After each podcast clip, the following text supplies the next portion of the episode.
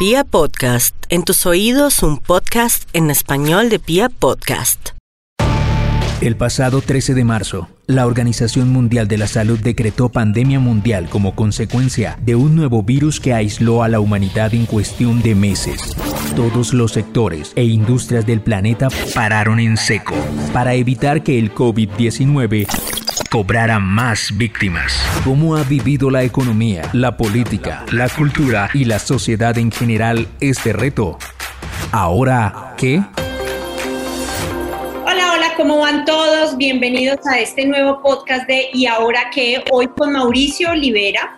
Él es director de Econometría Consultores y pues es economista, investigador y ha sido presidente de varias empresas del sector salud incluso Famisanar, estuvo también en Colpensiones. Mauricio, buenas, buenas noches, buenos días, dependiendo de la hora que nos oigan nuestros eh, podcasteros. ¿Cómo está? Eh, hola Natalia, muchas gracias por la invitación. Buenos días o buenas noches y un saludo a todos los podcasteros. bueno, pues gracias por estar con nosotros y hoy vamos a hablar de un tema que yo creo que nos interesa mucho a todos porque quiero que hablemos del el bolsillo del bolsillo de los colombianos, de la economía del país, eh, en qué estamos en este momento y cómo podemos ir recuperándonos para que salgamos adelante de esta coyuntura tan complicada pronto.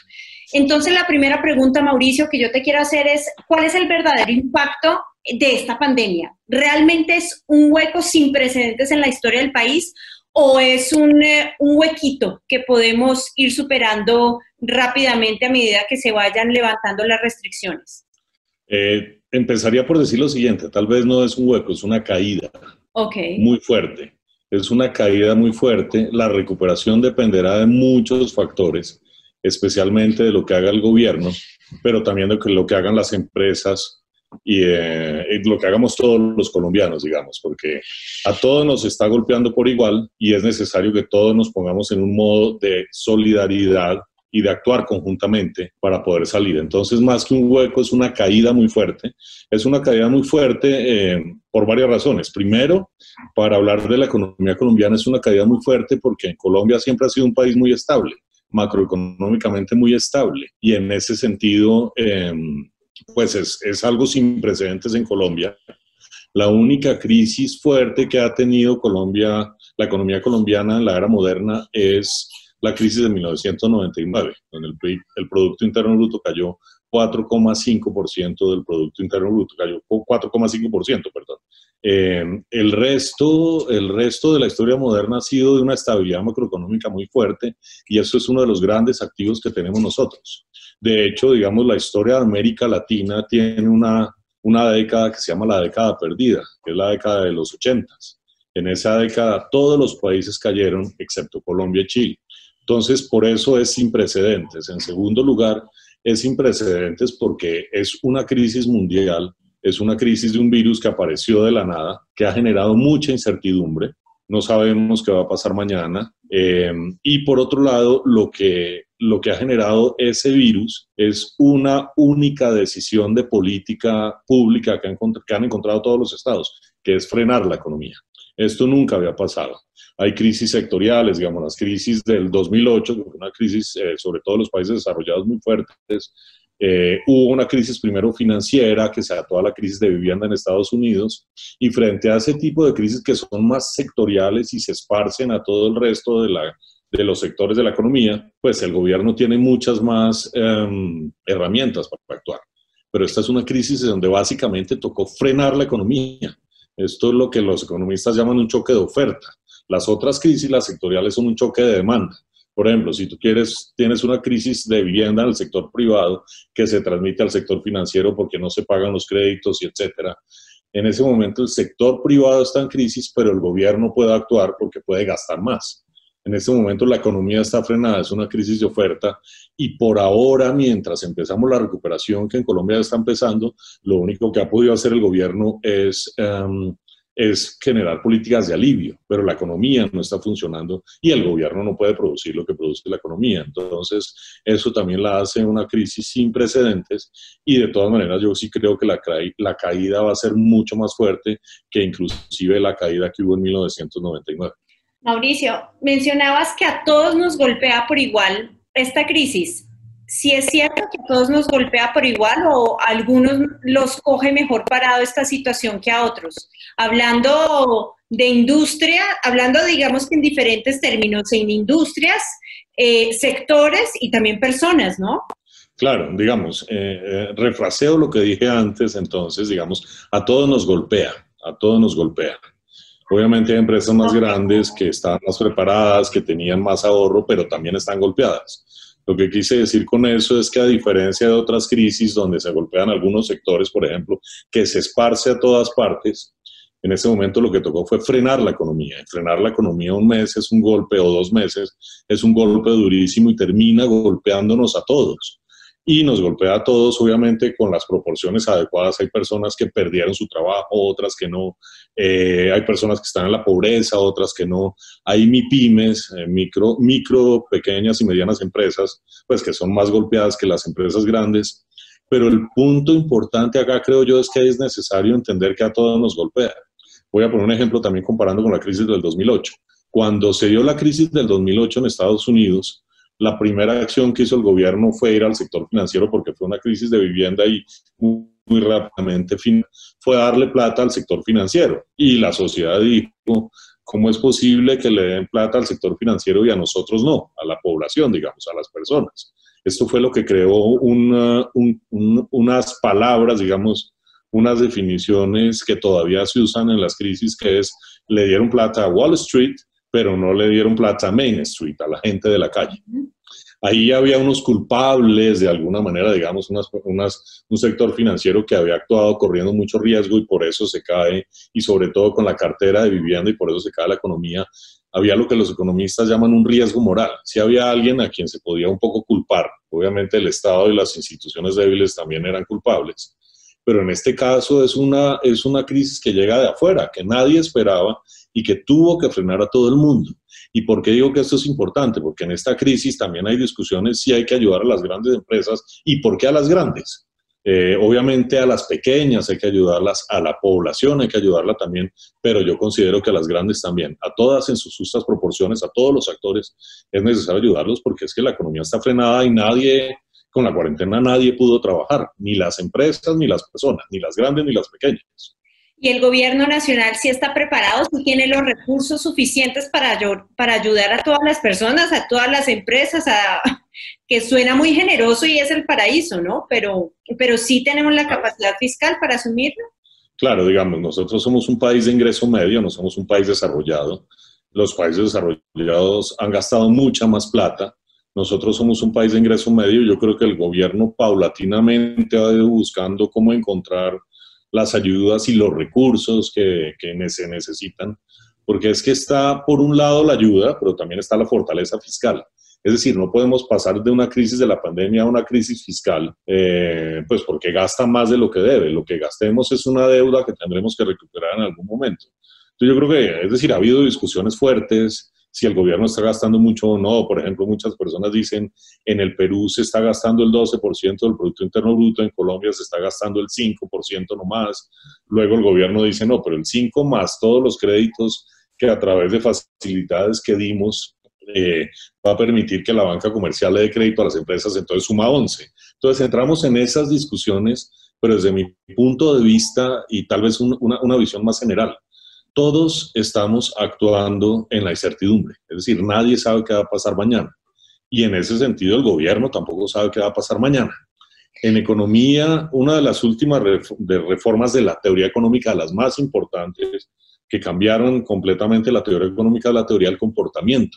Y en la teoría del comportamiento, que afirma básicamente que los humanos no somos tan racionales como creemos que somos, tenemos sesgos y vemos, podemos ver las cosas de manera diferente, hay un sesgo que se llama el sesgo retrospectivo. Si quieres que lo ponga en términos más coloquiales, es que cinco minutos después todos somos más inteligentes. Entonces, cuando pasó, uno dice, ay, ¿por qué el gobierno no lo hizo de otra manera? Me explico, en ese sentido yo creo que tenemos que entender que esta es una tormenta que estamos navegando todos en la incertidumbre y, y acá lo que, lo, que, lo que importa es la unión de la sociedad y la solidaridad sin querer decir que no se hagan críticas constructivas pero sobre todo es un tema de entender que todos estamos actuando en la incertidumbre y que el gobierno está siendo cauteloso porque además de las ayudas, el otro elemento es la estabilidad macroeconómica. Insisto, no podemos pasar de una crisis eh, de la pandemia a una crisis fiscal porque los mercados externos nos van a cerrar las puertas en algún momento eventualmente o porque el mundo se va a caer. Entonces yo creo que esa cautela ha sido relativamente adecuada. Mi, mi, crítica constructiva es que hay que gastar mucho más, pero sobre todo que hay que ser más eficientes en el gasto. Entonces, claro, fiscalmente, para volver a tu pregunta o para cerrar la respuesta, más bien no tenemos la fortaleza que tienen los países desarrollados, ni las monedas que tienen los países desarrollados como Estados Unidos, que es dueño del dólar y puede inclusive emitir dinero.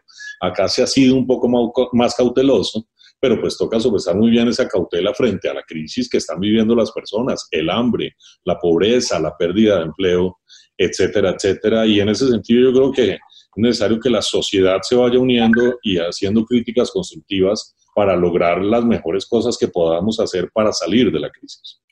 Mauricio, aquí un tema. Hay países, y esa es una crítica que también se le ha hecho al gobierno colombiano, hay países en la región que han preferido aplazar o pedir plazos para el pago de su deuda externa. En Colombia parece que hemos estado más celosos con ese tema. Eh, ahí, ¿cómo deberíamos actuar para tener más, digamos así, más flujo de caja desde el, eh, desde el Estado? Yo creo que el gobierno ha actuado, digamos, cuidando la estabilidad macroeconómica, que es importante. De hecho, se ha generado mucha discusión en términos de, qué plata gastar, es decir, o nos endeudamos afuera o gastamos los ahorros de las regalías, o inclusive en el decreto del que se estaba hablando ayer, eh, estoy hablando del, ayer fue 4 de junio, en donde se iban a permitir, permitir los traslados de los fondos privados a colpensiones, porque esos traslados implicaban 27 billones de pesos creo que el gobierno está siendo muy cauteloso viendo si puede gastar ahorros, obviamente en el punto de pensiones no hay que ir contra el ahorro de los pensionados, pero si gastar ahorros internos o ir al mercado externo, porque en últimas el mercado externo después lo puede, lo puede, lo puede castigar, puede castigar mucho la economía colombiana.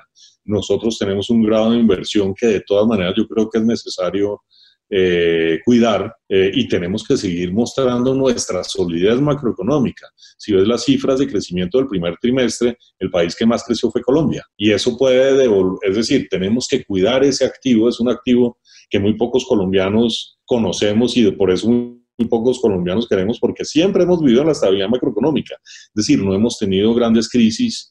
Es una decisión difícil del gobierno, obviamente, eh, porque está un poco de cuánto gastar en las políticas de alivio y luego en las de recuperación versus cuánto poner en riesgo la estabilidad macroeconómica, pero yo creo que detrás de eso hay técnicos muy buenos, funcionarios públicos técnicos muy buenos que están buscando tomar las, las mejores decisiones obviamente dentro de esta incertidumbre que tenemos todos. De acuerdo. Mauricio, hay mucha gente en este momento que está cerrando sus pequeñas empresas, sus pymes. Vemos en redes sociales fotos de locales desocupados eh, y la gente diciendo, bueno, me tocó eh, mm, cerrar la empresa, el sueño de toda la vida. ¿Qué le podemos decir a esa gente? Eh, ¿Habrá una oportunidad para volver a empezar? O aguanten lo que más pueda, que ya casi vamos a tener un nuevo respiro. ¿Qué, va a pasar y qué le podemos decir a toda esa gente que en este momento, digamos que tiene sus sueños de empresariales rotos, por llamarlo de alguna manera? Claro que sí, digamos. Primero que todo es una situación muy fuerte. Es una situación muy fuerte eh, y es muy difícil darle una luz de esperanza sin saber qué va a pasar mañana, sin saber si se va a finalmente si se va a lograr una, una vacuna o no, o si vamos a ir con cuarentenas paulatinas, etcétera, etcétera. Entonces, digamos, lo primero es que es una situación difícil y nadie tiene la varita mágica eh, para decir algo eh, eh, muy fuerte sobre qué hay que hacer. El segundo punto, de todas maneras, que hay sectores que están muy, muy golpeados, digamos, he estado viendo el tema del sector turismo, por ejemplo, de entretenimiento, que son los sectores que están absolutamente golpeados. Eh, y en ese sentido tampoco sabemos qué va a pasar mañana. Puede que el turismo se abra, puede que el turismo no se abra. De pronto el gobierno tiene que empezar a pensar en un turismo interno, ir abriendo la economía, que ya se empezó a abrir la economía, ir abriendo la economía y empezar a pensar en el turismo interno, es decir, volver a abrir las carreteras en los puentes, por ejemplo, que son parte de la alimentación del turismo interno. Entonces, digamos que esto depende mucho de las acciones del gobierno y el gobierno está en esa encrucijada entre, no es entre la vida y la economía, sino la vida por el coronavirus y la vida por el hambre. Es, un, es, un, tema muy complejo, pero tal vez un mensaje más que de esperanzas que de acción es que, eh, lo, lo, dijo alguien en una conferencia que estuve hace poco, eh, si se va a poner a llorar, más bien póngase a producir pañuelos, ¿me explico? Es decir, las empresas, es, esto depende gran parte del Estado, pero no podemos seguir esperando del papá Estado. Las empresas están cambiando, los, hay muchas que están quebrando, los liderazgos están cambiando, pero también el espíritu empresarial de Colombia tiene que empezar a transformarse, porque tal vez, visto de una manera muy general, eh, otra de, las, de, de, los temas de la teoría del comportamiento dentro de la teoría económica es que toda crisis genera reforma. Y lo que yo esperaría es que todos los colombianos sepamos unirnos para discutir grandes temas y grandes reformas que nos saquen muy rápidamente y fortalecidos de estas crisis. Eh, para hacer algunas comparaciones eh, tal vez extremas, pero digamos, las grandes crisis o las grandes guerras son las que han traído eh, el surgimiento de grandes economías. la Segunda Guerra Mundial fue la que transformó a Japón y Japón se convirtió en una potencia. La guerra que hubo entre Corea del Sur y Corea del Norte en 1953 Corea era uno de los países más pobres del mundo, convirtió a Corea del Sur en la séptima potencia, en la séptima potencia mundial, obviamente a lo largo de varias décadas, y de unas políticas muy claras y de una sociedad muy unida para salir de esa crisis y salir fortalecidos. Yo creo que acá de todas maneras hay que pensar en grandes reformas y sectores que se van a beneficiar. Hay algunos que de todas maneras se están beneficiando, los domicilios, por ejemplo, pero yo creo que los colombianos, obviamente el Estado, pero toda la sociedad tenemos que pensar en una reforma agraria. No una reforma agraria como las antiguas para redistribuir la tierra, sino una reforma agraria para asegurar, para, para seguridad alimentaria, porque las economías van a estar cerradas mucho tiempo. Entonces empecemos a pensar en la reforma agraria, una reforma laboral. Esto no es un tema que viene de la crisis, sino desde hace mucho tiempo, es una informalidad enorme, una informalidad que, que venía de una normatividad muy antigua, una normatividad que solo le sirve a los que trabajan de 8 a 6 con un empleador. Pero ya hay nuevas formas de trabajo, digamos, el conductor de Uber no tiene un horario fijo, los ingresos son volátiles y ni siquiera tiene un contrato de trabajo. Tenemos que pensar una reforma que también cubra a los conductores de Uber en la seguridad social, que cubra a los campesinos en la seguridad social. Es decir, hay muchos temas de reformas y yo creo que toca empezar a ver también la crisis como una oportunidad, porque toda crisis genera reforma.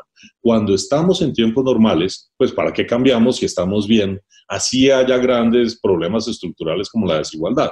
Pero en general todos andamos igual y andamos bien.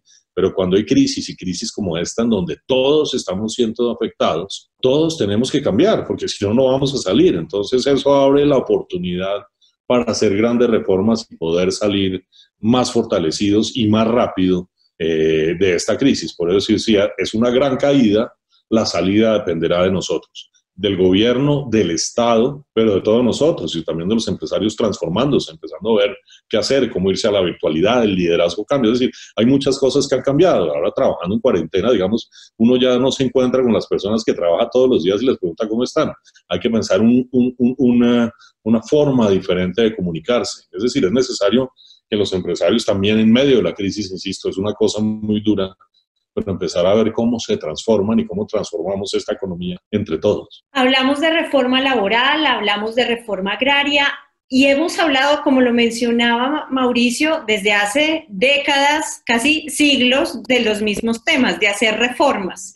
Pero ¿cómo nos ponemos de acuerdo en las verdaderas reformas que son tan profundas en estos dos campos? ¿Será que la estructura del Estado debería ser distinta, eso también debería cambiar para que esas reformas además se conviertan eh, como en eh, reformas estructurales, en columnas vertebrales y no cambien eh, con gobiernos.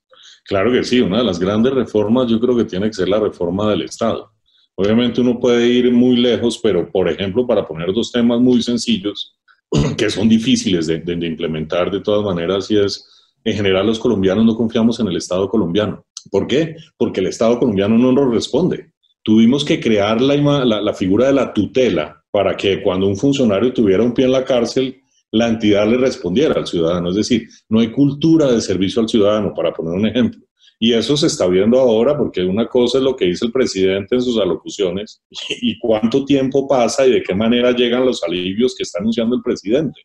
Es la eficiencia del Estado en, en, cumplir las ayudas, en cumplir los subsidios, y es todo un, cambio de la figura del Estado a un, hacia un Estado más volcado hacia el ciudadano, pensando en el servicio al ciudadano. Entonces, yo creo que esto es un gran tema que tenemos que revisar, eh, que tiene que revisar el Estado. El otro tema es un tema también muy importante de falta de información. Cuando llegó esta crisis, las personas en pobreza extrema y pobreza moderada estaban muy identificadas, pero las personas que están es decir, Colombia en, en, este siglo, digamos, logró bajar un 50% su pobreza, es decir, son logros importantes. La clase media eh, creció, pero es una clase media vulnerable que puede muy fácilmente caer en, en, la, en la, pobreza nuevamente con la crisis y va a pasar mucho. Eh, y una de las preguntas del Estado es cómo identifico a los taxistas o a los conductores de Uber o a los peluqueros, o a las manicuristas, o cómo tengo identificada a la población migrante venezolana. Es decir, alivios también es un tema que el Estado tiene que pensar. Pero hay muchos, digamos, eso dentro de otros temas, una gran reforma del Estado, creo que también es, es importante en ese sentido, pero hay que pensar en qué mecanismos hay que cambiar. Por ejemplo, Colombia logró bajar la pobreza paulatinamente.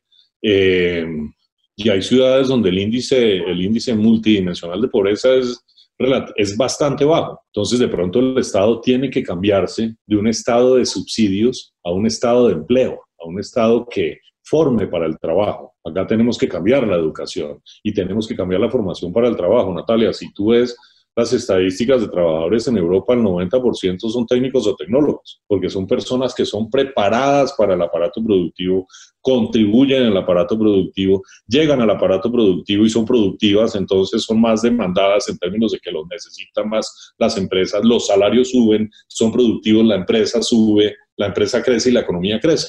Entonces ahí también un cambio de forma es, es importante. En Colombia no pasa eso. Entonces ahí hay grandes reformas que hay que pensar eh, para poder salir mucho más fortalecidos. Y lo que quiero decir con la crisis es que la crisis, como todos tenemos que, todos tenemos que cambiar, nos une mucho. En tiempos normales hay extremos que no se den un paso porque ha sido a través de luchas y luchas palatinas que han logrado lo que tienen, entonces no van a ceder, pero acá en crisis yo creo que todos tenemos que ceder un poco. Mauricio, ¿cuáles van a ser esas industrias que van a empujar la economía cuando empiece a pasar todo esto? Se habla de muchas industrias y de sectores nuevos en el país que podrían eh, ser representativos en esa transformación de la que estamos hablando. Se habla mucho del aguacate. Para algunos, pues es inverosímil que una pepita tan chiquita nos saque de la pobreza o, de ser un país eh, que, que, no genera muchos recursos y que no tiene pues una industria tan, tan fortalecida, pero pues se habla mucho del aguacate, se habla del cannabis también. ¿Qué opinas? Digamos, yo creo que hay muchos sectores que pueden fortalecerse. Eh, y voy a hacer, más que hablar del aguacate, te voy a hacer una comparación, pero es una de las políticas más exitosas contra la pobreza, contra la informalidad, contra la desigualdad, fue la política que, que, implementaron los gobiernos peruanos. Perú se convirtió en 10 años en el exportador número uno de espárragos en el mundo. Y a través de una política agraria muy concertada, digamos que no solo política agraria de tierra, sino también de bienes públicos, de carreteras, de vías, de educación en el sector rural, etcétera, etcétera, lograron convertirse en el exportador número uno eh, de espárragos, pero además atacar la pobreza, atacar la desigualdad. Entonces, yo creo que depende mucho de que lo que concertemos entre todos. Obviamente en este gobierno, en este momento, perdón, el gobierno no, no creo que tenga cabeza para pensar que viene en el futuro, sino a ver cómo hago para que las ayudas lleguen ahora. Pero en algún momento eh, eh, tenemos que sentarnos entre todos a ver qué queremos reformar y hacia dónde queremos llevar al país. Yo creo que uno de los grandes problemas es que no hay perspectivas de política pública. Acá no sabemos dónde vamos a estar en 20 años. Acá lo que tenemos es un plan de desarrollo de cuatro años que es casi una lista de niño Dios, porque lo que no está en el plan de desarrollo no, se ejecuta, va al Congreso, entonces todos los congresistas bien o mal, digamos, representando a sus regiones, pues ponen la lista, el niño Dios a ver qué pueden hacer después. Entonces no hay una visión de prospectiva y yo creo que es necesario sentarse a pensar a dónde queremos llegar al país, no ahora ni en 5, sino en 10, 15 o 20 años. Y de pronto, de pronto, y esto es muy soñador de pronto, pero es la oportunidad para hacerlo, porque estamos en, estamos en crisis, todos podemos ceder em, y podemos pensar en un futuro mucho más próspero para todos. Eso hace link con lo que hablábamos anteriormente, en la conformación de una estructura de Estado y en la creación de un plan a más largo plazo y no esos planes de desarrollo que son cada cuatro años. ¿Colombia tiene líderes preparados para asumir ese reto? Yo creo que sí, yo creo que hay grandes líderes en el sector público, en el sector privado también que pueden transformar este país. Y tenemos muchos ejemplos de transformaciones que ya se han hecho. Entonces, claro que sí, yo creo que las, es decir, tenemos el capital humano, la sociedad está preparada, tenemos que buscar es cómo unirnos de una mejor manera para sacar estas grandes reformas adelante. E insisto, yo creo que la crisis puede verse como una oportunidad en que todos tenemos que sentarnos y ceder a ver si construimos un futuro mejor, pero no creo que este sea el momento de echar culpas, pues porque es que el coronavirus no vino de ningún partido político, ¿me explico?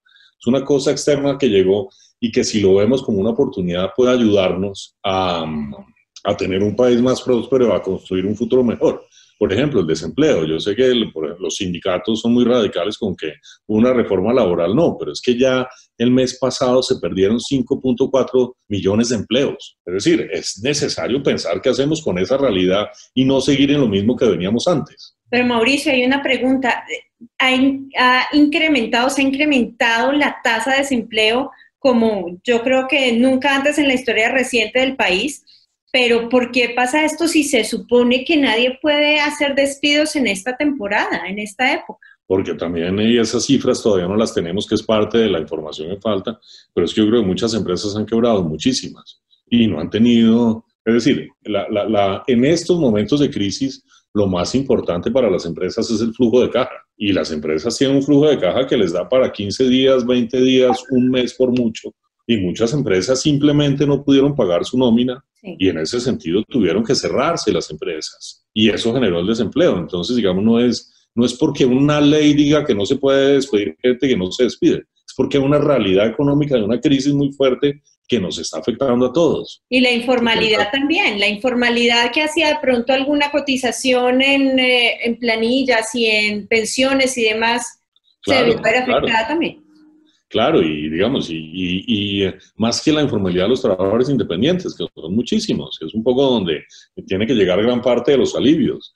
Es decir, porque es que la informalidad está en, una partecita, es en los grandes eh, personas muy educadas que son, eh, por ejemplo, consultores, pero la mayoría de la informalidad está en el vendedor ambulante de la calle.